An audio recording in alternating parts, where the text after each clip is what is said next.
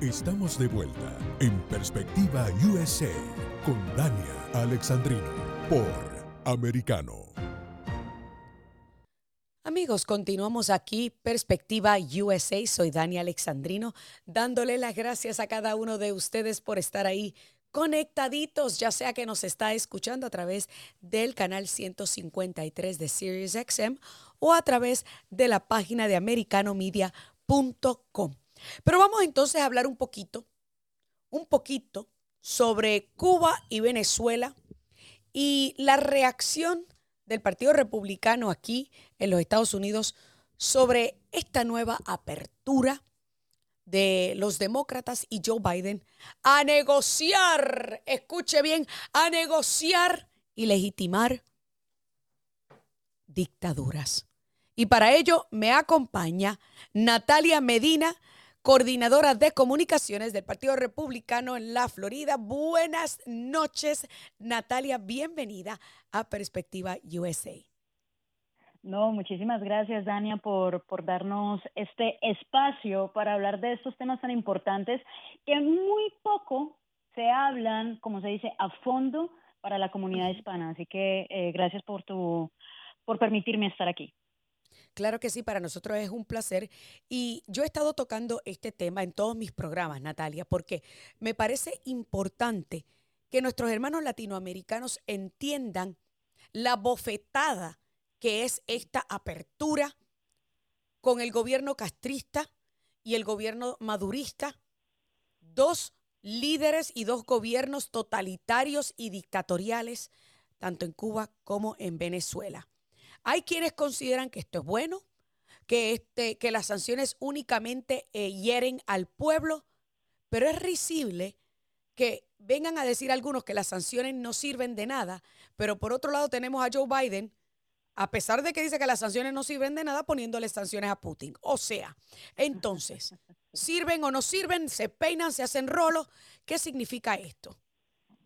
Mira, desafortunadamente es algo que, el Partido Republicano lo venía anunciando desde hace mucho, mucho tiempo, es más, desde el momento que eh, cuando estaban en proceso Joe Biden de, en, el momento de ser candidato para, la presidencia, nosotros comenzamos a anunciarlo porque lo veíamos, es más, no se nos puede olvidar o, o solamente hago aquí un pequeño recordatorio, cuando Diosdado Cabello, el narco narcopolítico, por llamarlo de esa manera, eh, dijo, a lo mejor llega la brisa bolivariana de Estados Unidos. Y, la gente se rió. Cierto. La gente se rió cuando, cuando, cuando se mostró ese video. O como cuando Gustavo Petro eh, dice que sin dudas él votaría por Joe Biden. Entonces es como se dice, como se dice, era una, era una muerte anunciada, por ponerlo de esa manera. Entonces ya, ya eso se, ya eso se venía, ya eso hace rato estaba, como se dice, esa ollita estaba haciendo bastante presión y ya estalló. Y desafortunadamente es una bofetada, como tú dices, es una bofetada para, para esto quede muy claro, para el ciudadano y para el pueblo venezolano y para el pueblo cubano y esto es un alivio y un oxígeno inmediatamente para las dictaduras, porque es que eh, eso de las sanciones, como tú lo mencionabas, las sanciones eh, es un poquito contradictorio lo que está diciendo la administración de Joe Biden, porque como tú mencionas, están, están sancionando, están sancionando a, Rusia, y, pero al mismo tiempo eh, le están quitando sanciones a estas otras eh, dictaduras. ¿Por qué? No vayamos a negarnos, es, es petróleo, ¿no? Es lo que viene eh, vienen detrás de, de, eso definitivamente. Y eh, las sanciones lo único que van a hacer es beneficiar al régimen, porque ese dinero no va a llegar, ese dinero no llega a, a los bolsillos de, de los ciudadanos, tanto cubanos como venezolanos. Pero esto no es también contraproducente para los Estados Unidos considerando que nosotros habíamos logrado independencia energética mm. bajo la pasada administración y ahora nos estamos viendo en una disyuntiva donde no solamente que la OPEP se ríe en la cara de los Estados Unidos cuando se le pide continuar o extraer más petróleo, sino que ahora también estamos sacando barriles de nuestra reserva reserva estratégica para poner en una canasta y distribuir por todas partes del mundo. O sea, que esto no es otra cosa que, que acciones de mentalidades globalistas, de redistribución comunista y socialista.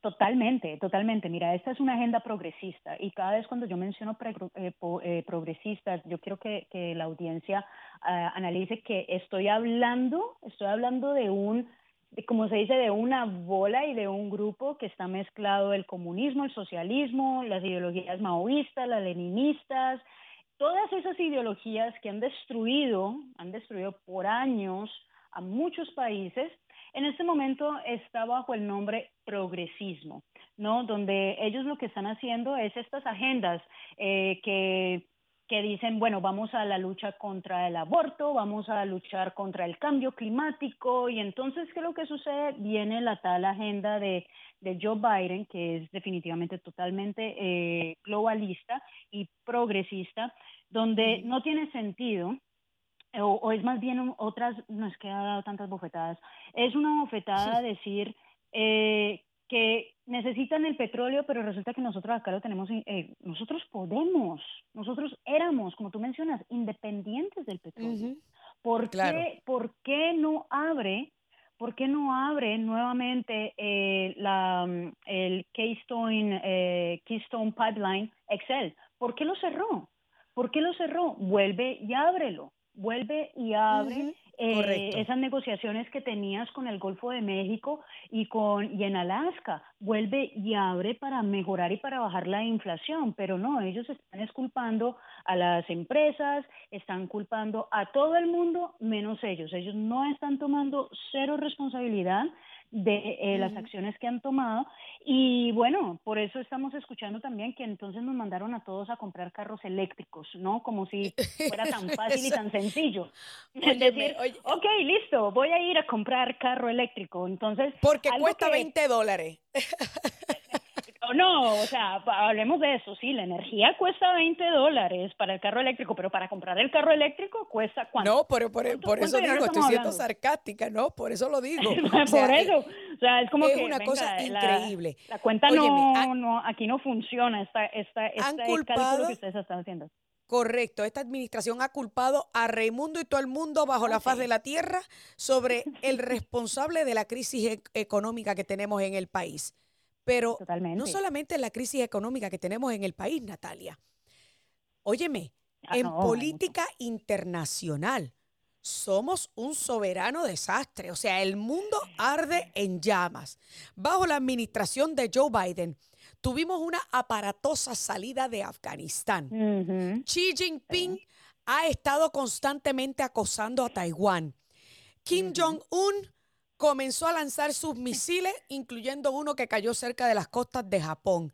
Vladimir Putin se envalentonó e invadió Ucrania jugando a imperialista. Y no solamente eso, sino que Irán sigue empujando y, este, obligando a que hagan un acuerdo que le beneficia a ellos. Y este lunes, John Kirby en el Pentágono anunció de que aprobaron enviar soldados estadounidenses a Somalia. Oye, durante los cuatro años de Donald Trump nunca se envió un soldado estadounidense a ningún lugar y ahora de repente el mundo está ardiendo en llamas.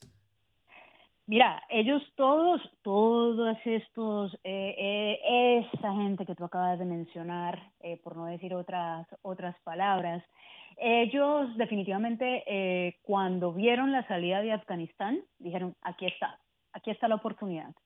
¿Por qué? Porque vieron a Estados Unidos débil. Hay que recordar que hay que hay que recordarle a las personas que un presidente es la representación de un país. Es el, el que representa al país y definitivamente Joe Biden lo único que ha representado es debilidad muestra mucha debilidad, no sabe lo que está diciendo, no es coherente, necesita un teleprompter para que le indique qué es lo que tiene que decirle a, los ciudadanos y aún así lo hace mal. de hecho, Elon Musk dijo que el que opera el teleprompter es el que está gobernando. Por eso, hubo alguien, hubo alguien que, hubo alguien que dijo, o alguien que dijo, Eh, bueno, Joe Biden no, no ha tenido ninguna eh, conferencia en este momento y, yo dije, bueno, es que es que se le dañó el teleprompter, o sea, sin teleprompter él no puede hablar. No funciona, no funciona. no funciona, lastimosamente. Eh, a, ya a una parte muy, muy personal es, es preocupante que eh, uno está viendo cómo su salud se está debilitando cada día más. Entonces, el punto es de que ellos vieron la salida de Afganistán como el momento clave de decir definitivamente eh, con este presidente es que vamos a hacer que el mundo arda en fuego porque no hay, no hay un liderazgo. Y es muy, muy triste, sí, ver que Estados Unidos es una potencia, se esté actuando y lo estén convirtiendo como un país de tercer mundo y estemos viendo como un Macron es el que está a veces liderando las situaciones a nivel mundial. Correcto, y eso lo he dicho. Que da mucha, mucha tristeza, porque eh, Estados Unidos es una potencia, Estados Unidos tiene, Estados Unidos tiene con qué, con qué darle a la gente. Eh. Y, y no, pero no hay un presidente y desafortunadamente, aquí sí lo digo y por eso te agradezco muchísimo el tiempo que nos estás dando para hablar en tu programa, que hay medios de comunicación, en particular hispanos, liberales, donde han desinformado totalmente a nuestra comunidad y han votado, en particular, voy a hablar en el caso con los venezolanos y los cubanos, empezaron a votar, votaron por Joe Biden, viendo esto, se les mostró, se les advirtió y miren, esto lo único que va a traer es más oxígeno a los regímenes de Cuba y de Venezuela. Y es una tristeza. Ahora que mencionas eso, Americano llega precisamente para llenar ese vacío eh, que dejan estos medios liberales tradicionales que le ocultan y manipulan la información para nuestra gente. Sin embargo, eh, se puso en hold lo de la de eh, la Junta de Desinformación, que de eso yo voy a hablar más adelante en el programa, pero yo quiero que me toques el tema precisamente porque el caucus hispano de los Estados Unidos, el caucus congresista hispano, que yo le digo que es el caucus comunista congresional hispano, eh, ha estado escribiendo cartas y reuniéndose con el liderato de YouTube, de Facebook, con la intención de censurar programas de habla hispana como el mío, porque yo tengo programa en redes sociales, eh, porque decimos la verdad que a ellos no les gusta que se diga. Yo quiero saber qué están haciendo, y tenemos muy poco tiempo, los líderes republicanos de lograr una mayoría este próximo noviembre, ¿qué van a hacer para proteger libertades constitucionales que ahora mismo están en peligro gracias a estos intentos del caucus comunista? Exacto, es una, es una lástima porque ellos lo que quieren es inmediatamente estos demócratas, y, y hablemoslo claro y sin, como se dice, sin tapujo, son, son comunistas, son marxistas, es una mezcla ellos lo que ya tienen, ya, se, ya están totalmente radicalizados hacia esa izquierda que tanto ha afectado a América Latina. Y ellos ahorita entonces quieren censurar porque es que nos están, porque están desinformando a los hispanos. Qué falta de respeto es una falta de respeto a nuestra comunidad lo que ellos están haciendo, porque es como decirle al hispano, o prácticamente le está diciendo a usted hispano que está escuchando, mire, sabe que usted es un, usted es un bobo que no tiene la capacidad de análisis, entonces le voy a manejar la narrativa que yo quiero que usted coma. Entonces, es definitivamente es una falta de respeto. Los republicanos están trabajando arduamente en esto, por eso estamos constantemente, eh, estamos muy enfocados en, las elecciones que vienen ahorita en noviembre. En particular, puedo hablar con eh, referente a lo que se está haciendo aquí en la Florida. El gobernador ha sido uno de los líderes. Y, y, Natalia, te voy a pedir, te voy a pedir porque me están diciendo el productor que tenemos que hacer una pausa. ¿Te puedes quedar con nosotros en el próximo segmento? Sí, claro, claro que sí. Ok, perfecto. Amigos, ustedes no se muevan, que estamos conversando con Natalia Medina, eh, coordinadora de comunicaciones del, eh, del eh, Partido Republicano en la Florida, sobre todo lo que está ocurriendo en nuestro país y cómo podemos detenerlo. Ya volvemos con más de Perspectiva USA. En breve, regresamos con Perspectiva USA junto a Dania Alexandrino por Americano.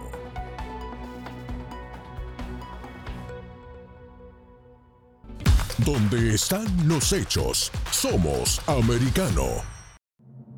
Estamos de vuelta en Perspectiva USA con Dania Alexandrino por americano. Amigos, continuamos aquí en Perspectiva USA. Soy Dani Alexandrino. Gracias por continuar ahí conectados y estamos hablando con Natalia Medina, eh, coordinadora de comunicaciones del Partido Republicano en la Florida. Y estábamos hablando en el segmento pasado sobre lo que implica, ¿verdad? Todo lo que ha estado ocurriendo en el país, la apertura a Cuba, a Venezuela. Eh, el, cómo el mundo está en llamas por culpa de la debilidad de Joe Biden.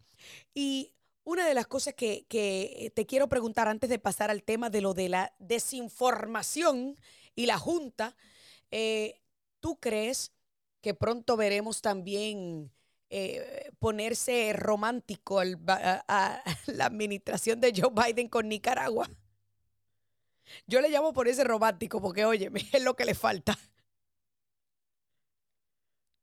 Eso es lo que estamos ya esperando. Estamos, mira, hay varias cosas, hay varias cosas. Estamos esperando, eh, ah, no, pero es que por favor, Dania, no nos podemos olvidar que él ahorita, si no estoy mal, eh, ayer salió un comunicado donde van a quitar de la lista de, grupos terroristas a Aleta de España. Claro. Y, es, o sea, ya, ya por ese lado ya se sabe por dónde va el camino. A las FARC también, eh, sin, sin no mal recuerdo, las quitó del grupo terrorista. Eh, entonces, claro, eso no, no me cabe, mira, no, no quiero hacer afirmaciones, pero me atrevo a decir que no me cabe la menor duda de que él va a hablar con Nicaragua también. Claro. O sea, es que lo estamos viendo, estamos viendo ese patrón, ¿no? Porque, eh, o sea, pero yo me pregunto, ¿y cuál va a ser la excusa con Nicaragua? Porque con Cuba, pues mire, más o menos dieron una excusa ahí medio zángara, media estúpida. Eh, luego la excusa con Venezuela es el petróleo, que yo no me explico, teniendo nosotros aquí entre el mejor petróleo en nuestras costas eh, del Golfo y también petróleo en Alaska, que según yo leí, y yo no sé si esto es cierto, pero yo leí que todos los permisos que ha otorgado esta administración es en zonas donde primero no se sabe si hay petróleo, Número dos, el petróleo que existe es un petróleo de muy baja calidad y es muy mm. fino. Pero el petróleo que es el que mueve la economía es el que se puede extraer en Alaska y en el Golfo, que es más pesado y se puede utilizar para refinar para el diésel, porque a fin de cuentas es el diésel el que mueve la economía, porque los camiones son los que mueven la economía. Exacto, exacto. Eh, Mira, yo. Pero a, eso, a esos lugares los tiene, los tiene restringidos, no pueden perforar en esos lugares. Mira, lo único que tenía que hacer Joe Biden en el momento que asumió la presidencia era seguir la estrategia que ya estaba la estrategia claro, que venía claro. haciendo Trump.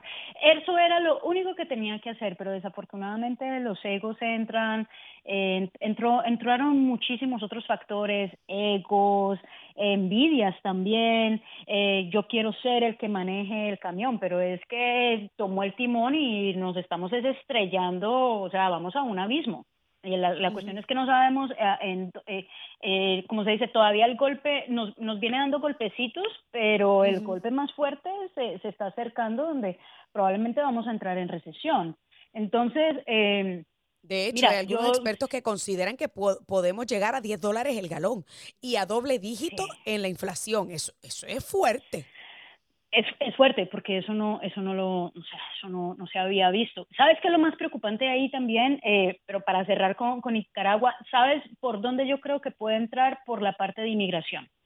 Por mm, ahí. yo creo que puede eh, por ahí se pueden meter de que necesita conversar con, con, Nicaragua, porque no se nos olvide que ha estado hablando con, con Guatemala, con El Salvador, por claro. referente a lo de inmigración. Entonces, falta, ¿quién falta? Falta Nicaragua. Entonces, yo creo que por ese lado eh, pudiese ser. Pero referente con lo de, con lo de la inflación, definitivamente eh, él tenía que manejar, él tenía era que seguir eh, lo que ya estaba escrito, lo que ya estaba sucediendo, pero pues decidió, decidió quitarlo y definitivamente esta inflación nos está pegando a todos, como se dice, en el, en el bolsillo. Y pero volvemos a lo mismo, no va a haber soluciones, Dania, mientras que ellos, el partido, sí, el Partido Demócrata, que es mayoría, que tienen presidente, eh, no, tome, no tome las decisiones correctas, porque lo único que está haciendo es culpar a, a, a medio mundo, pero también no se nos puede olvidar que es que detrás hay una agenda y ellos verdaderamente quieren que para el 2035 eh, todos tengamos carros eléctricos. eso es algo que ellos están totalmente enfocadísimos. Entonces, y, sin olvidarnos, uno dice, y lo más gracioso del caso, eh, Natalia, y ahorita cuando hablamos de los carros eléctricos, a mí se me olvidó mencionar que tanto que ellos se venden como los protectores del medio ambiente, extraer el cobalto para hacer un carro mm. eléctrico es para nada ecológicamente saludable. Es peor, es peor. Claro, claro. Cuando se eh, hace esa investigación es mucho peor. E, es, realmente increíble. Quiero tocar dos temas rapidito contigo antes que se nos vaya el tiempo y te tengas que ir. Y uno es eh, la Junta de Gobernanza de la Desinformación. Óyeme, anunciaron que lo ponen en pausa. En pausa porque dice que según la prensa nacional, los ataques de los republicanos a Nina Jankovic Ay, Dios mío. Oye, óyeme, ella misma se catalogó como la Mary Poppins de la desinformación y ahora entonces los ataques son de nuestra parte. No te digo, no te digo, es que, mira, ellos lo único que hacen, los, los demócratas en este momento, lo único que hacen es usar puros eufemismos para atacar al otro. Ellos lo único que hacen es cambiar palabras. Eh, si no me gusta la narrativa, entonces tú eres racista. Si no me gusta la narrativa, entonces tú eres mi enemigo. Y eso era, mira, para mí es una excelente noticia eh, escuchar. Creo que sintieron la presión la presión de, de, la gente, porque no se nos puede olvidar que muchas personas votaron por Joe Biden, pero no estaban convencidos. Entonces, esa es mi esperanza, ¿no? De que ahorita van a votar, eh, como se dice, esa ola roja viene bastante fuerte en noviembre. Porque definitivamente lo que estamos viendo era, era, es peligroso con lo de desinformación. Eso, eso esperamos. Yo no, le, yo no eh, pasaría por alto el hecho de que ellos traten de venir con esto mismo, con otro nombre y con una persona que no sea tan ridícula y tan pública para que para tratar de empujárnoslos a mentir eh, eh, a medianoche cuando estemos durmiendo sin que nos demos cuenta. Así que yo no yo no dudaría que traten de como quiera empujarnos otra versión del Ministerio de la Verdad. Ahora tengo mm, menos de tres minutos. Quiero tocar el tema de Roe v. Wade porque se espera que en cualquier momento baje la decisión del Supremo en Dobbs que revoca eh, Roe v. Wade y esta, e, este permiso que se le otorgó a las mujeres para asesinar a su criatura dentro del vientre. Los demócratas piensan que esto va a ser la carta ganadora para ellos para mantener la mayoría en Cámara y Senado este noviembre. Rapidito, me quedan dos minutos y medio. Tu opinión. Mira, dudo muchísimo porque ya está visto, las, eh, las estadísticas han salido de que las personas y los ciudadanos no están de acuerdo con, eh, los abortos a los niveles que ellos están, eh, queriendo hacer los abortos, o sea, prácticamente a los seis meses o hasta ya después de nacido un infanticidio. Entonces, eso dudo muchísimo de que los vaya a beneficiar y mucho menos la, la manera como han estado protestando en frente de los jueces.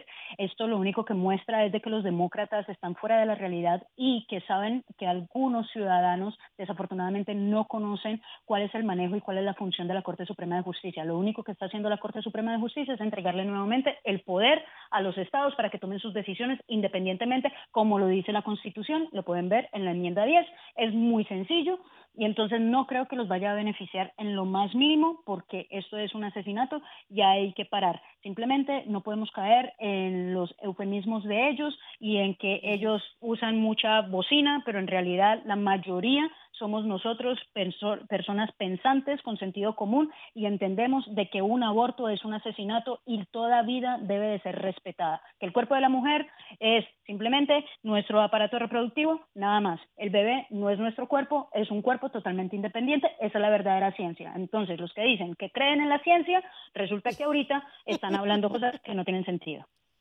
Óyeme, yo me río porque ellos dicen creer en la ciencia, pero hace unas semanas atrás estaban celebrando que un hombre que todavía tiene su miembro masculino estuviese ganando en una competencia contra un montón de mujeres quemando la liga y ellos que creen en la ciencia eh, eh, aplauden el que hayan unos ridículos que piensan que hay 100, 100 distintos géneros. Así que sus creencias en la ciencia es muy, pero muy cuestionable.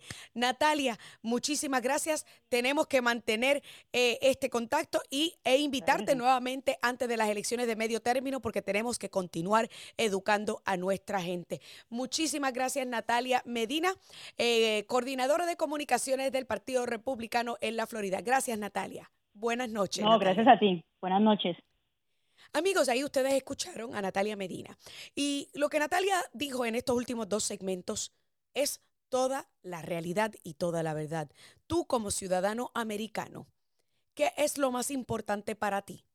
¿Tu bolsillo o que una mujer tenga licencia para asesinar a su criatura dentro del vientre? ¿Qué es más importante para ti? ¿Ser humanitario y tener nuestras fronteras abiertas de par en par?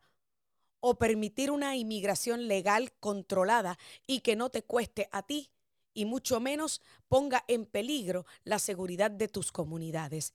¿Qué es más importante eh, para ti? ¿Ser empáticos con movimientos como Black Lives Matter marxistas o apoyar a la policía y tener una ciudad segura? ¿Qué es más importante para ti? ¿Enviarle 40 mil millones de dólares de tus contribuciones a Ucrania o que te bajen el costo de vida? Tú decides qué es lo que es importante para ti de camino a las elecciones este próximo noviembre. Hacemos una breve pausa y ya regresamos con más de Perspectiva USA. This podcast is a part of the C-Suite Radio Network. For more top business podcasts, visit c-suiteradio.com.